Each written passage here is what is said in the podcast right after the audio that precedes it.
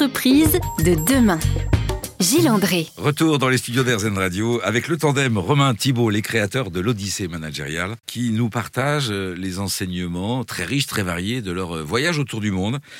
Cher Romain, même question à vous que celle à laquelle a répondu tout à l'heure Thibault. Vous êtes revenu chargé de plein d'enseignements. Comment vous les utilisez? Comment vous les mettez en œuvre dans votre activité aujourd'hui? Déjà, comme le disait Thibaut, c'est qu'on a eu une chance, nous, de vivre en, accéléré, plein de petits moments dans plein d'organisations, ce qui fait qu'on a pu déceler rapidement à la fois ce qui nous motivait et à la fois aussi euh, les manques qu'on ne voulait pas ressentir dans notre premier travail. Et, donc moi, une des choses qui m'avait vraiment marqué pendant l'Odyssée, c'était cette chance d'être au contact des, des, enfin, au contact des dirigeants, de ceux qui décident et de ceux qui font. Et, euh, c'est pour ça euh, que moi, je me suis orienté vers donc, le conseil, le conseil en stratégie. Et derrière, j'ai voulu retrouver une entreprise qui portait en tout cas euh, les mêmes valeurs que, notre association. Donc j'ai rejoint euh, un cabinet qui s'appelle Kia Partners, mais qui est entreprise à mission, labellisé B Corp. Euh, donc pour ceux à qui ça parle, le, label B Corp, en tout cas, c'est un label qui, permet de mettre en avant les, les organisations sur tous les aspects de la RSE. Le label Bicorp parle bien évidemment à nos auditeurs puisque nous avons eu la chance de recevoir un des promoteurs du label Bicorp et de nombreuses entreprises concernées également.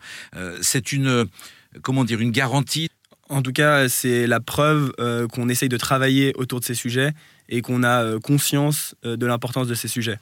de là à dire que c'est une garantie que tous les jours et tous les matins on ne travaille que à la responsabilité, pas forcément, mais en tout cas c'est déjà au moins une garantie de, cette motivation. Demain, vous êtes tous les deux en situation d'organisation managériale. Quelles sont vos premières décisions, Romain?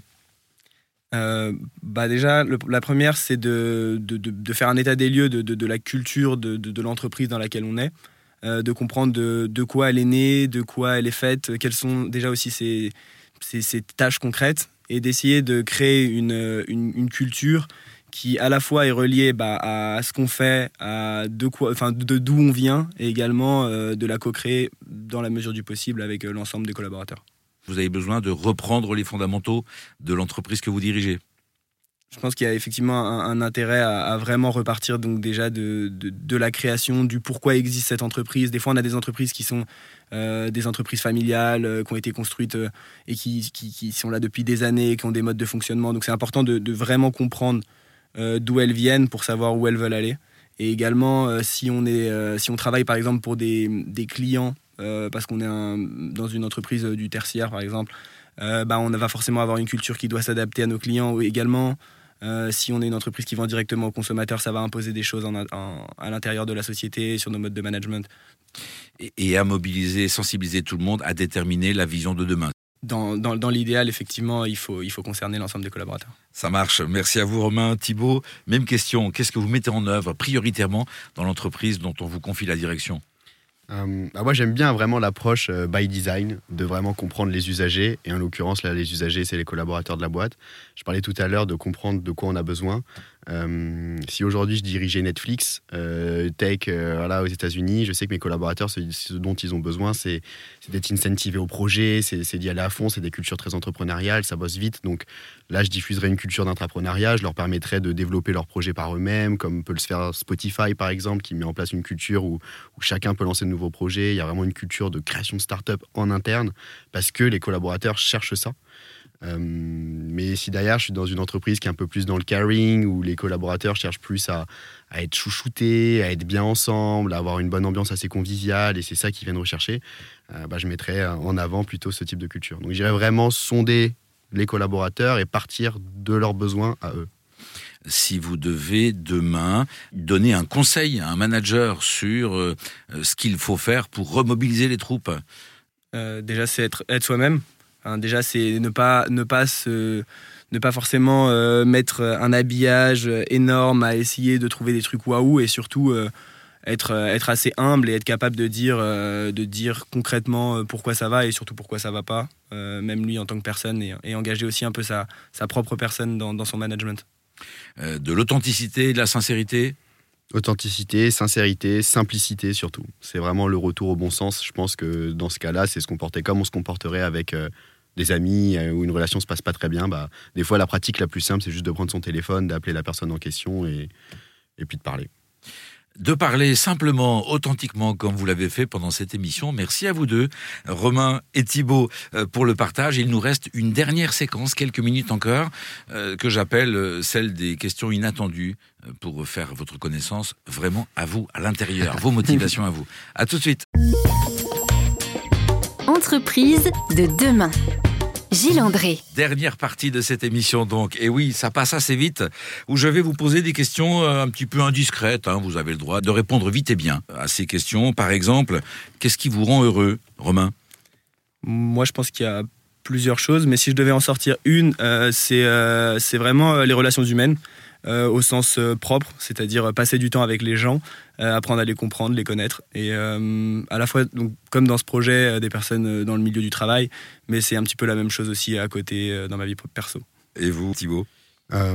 Pareil sur le côté relations humaines, et je pense que ce, que ce qui me rend vraiment heureux, c'est quand je fais découvrir quelque chose à quelqu'un.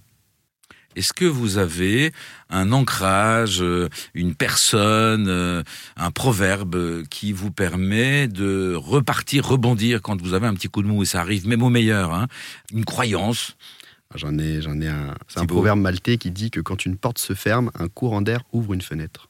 Bravo. Euh, donc de l'espoir toujours. Si tu ne passes pas par la fenêtre, ce sera par la porte ou par autre chose? C'est ça. Quand il y a quelque chose qui se ferme, une opportunité qui est loupée, c'est pas très grave. Il y a un autre chemin qui va être pris. Romain, une image, une personnalité ou autre chose? Non, plutôt euh, des personnes autour, des amis, euh, mon frère, ma famille, euh, et des gens, des gens vers qui se tourner plus pour, pour rebondir. Quel est le meilleur conseil qu'on vous a donné et que vous accepteriez de nous partager aujourd'hui? Je pense que pour l'Odyssée, ce qu'on nous avait dit, c'était en fait accepter tout. C'était vraiment le côté yes théorie. C'était vous avez en fait vous avez sept mois où euh, une fois qu'ils seront passés, vous auriez, vous aurez plus aucun euh, contenu à aller chercher pour ce projet-là. Tout, tout sera fait pendant ces sept mois, donc acceptez tout. C'est ça, prenez tout, prenez toutes les mains tendues, euh, dites oui, apprenez à dire oui, acceptez, acceptez, acceptez, acceptez. Et, et puis aussi, moi, il y a quelque chose j'adore que j'adore me répéter, c'est que la meilleure façon de faire quelque chose, c'est de le faire. La meilleure façon de faire quelque chose, c'est de le faire tout simplement. Tout simplement. Euh, ça rappelle la phrase de Mike Horn qui dit euh, euh, si vous attendez 100% des réponses que vous aimeriez avoir avant d'y aller, alors vous partirez jamais. Faites-vous confiance, quoi. C'est ça. Il suffit, il suffit que de 5% parce que le reste des réponses vont venir en chemin. Donc des fois, il faut aussi bah, se faire confiance, partir avec peu et savoir qu'on va avoir les réponses. Si vous citez Mike Horn, il va falloir une deuxième émission pour Thibaut. Parce que... Est-ce que vous avez un livre, un site internet ou une série Netflix à conseiller à nos auditrices, à nos auditeurs? Ah, moi, j'ai franchement un grand. On conseille, euh, bah, bien sûr, le livre de Frédéric Laloux sur euh, les organisations, Reinventing Organizations, pour euh, vraiment comprendre un peu les structures et tout ce, tout ce concept d'innovation managériale. Et surtout, un livre très sympa, parce que là, on parlait de, de comprendre ce qui nous motive personnellement. Mhm. C'est le livre de Daniel Pink, La vérité sur ce qui nous motive. Euh, qui, est une, qui est une Bible, hein, qui, est, un livre. Bible. Et je pense que ça, ça, là, on parle de management, mais en soi, l'apprentissage, c'est aussi dans la vie de tous les jours. Donc, euh, Le livre de Daniel Pink. S'il y avait, dernière question ou presque, s'il y avait un endroit que vous souhaiteriez finalement que découvrent vos meilleurs amis, ce serait quel endroit parmi tous ceux que vous avez rencontrés? Je pense quand même euh, qu'on était assez d'accord tous les deux sur le fait que le Brésil était un moment incroyable.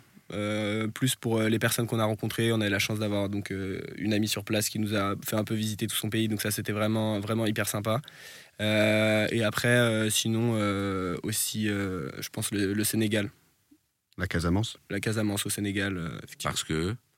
Parce que c'est bah déjà le Sénégal encore une fois, on était entouré de, de beaucoup de personnes donc du pays qu'on connaissait. Euh, et, la Casamance en particulier, c'est un, endroit encore extrêmement préservé, même en termes de nature, euh, de diversité. Et, euh, et je pense pas que ce soit très touristique. Si vous deviez, dernière question, choisir une entreprise dans laquelle finalement tout le monde aimerait travailler, ce serait laquelle et pourquoi? Moi, je trancherais direct pour Patagonia.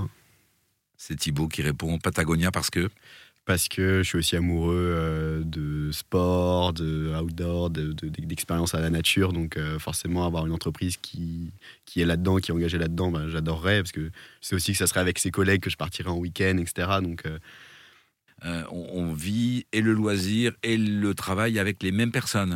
C'est ça, et enfin, la, la frontière devient de plus en plus poreuse entre euh, vie pro, vie perso. Et d'ailleurs, ça s'illustre tout simplement. Là, je, suis- je travaille dans l'immobilier, donc je, je le comprends, mais c'est fini le modèle où on allait bosser à la Défense et ensuite on venait vivre à Paris. On comprend aussi qu'on cherche à centraliser l'espace de travail, l'espace de loisirs, l'espace de rencontre. Et même dans la structure du travail, on, a, on rend cette frontière de plus en plus poreuse. Romain?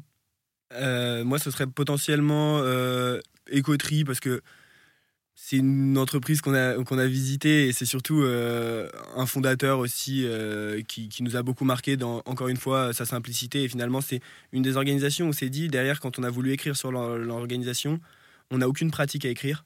En fait, mais par contre, qu'est-ce qu'on s'est senti bien dans la visite des locaux, dans la rencontre des personnes et dans la, dans la franchise et la simplicité qu'il y avait dans la relation? Merci à vous, messieurs, pour euh, ce bon moment que nous avons passé à, à- à vivre avec vous, votre belle odyssée managériale. Euh, Nous aurons euh, l'occasion, j'espère, d'avoir des nouvelles de celles et ceux qui vous ont succédé dans cette aventure. À nos auditrices, à nos auditeurs, je souhaite une belle semaine et vous rappelle que vous pouvez partager cette émission en téléchargeant, bien évidemment, le lien sur le site rzn.fr. Merci Romain, merci Thibault. Merci beaucoup. Merci.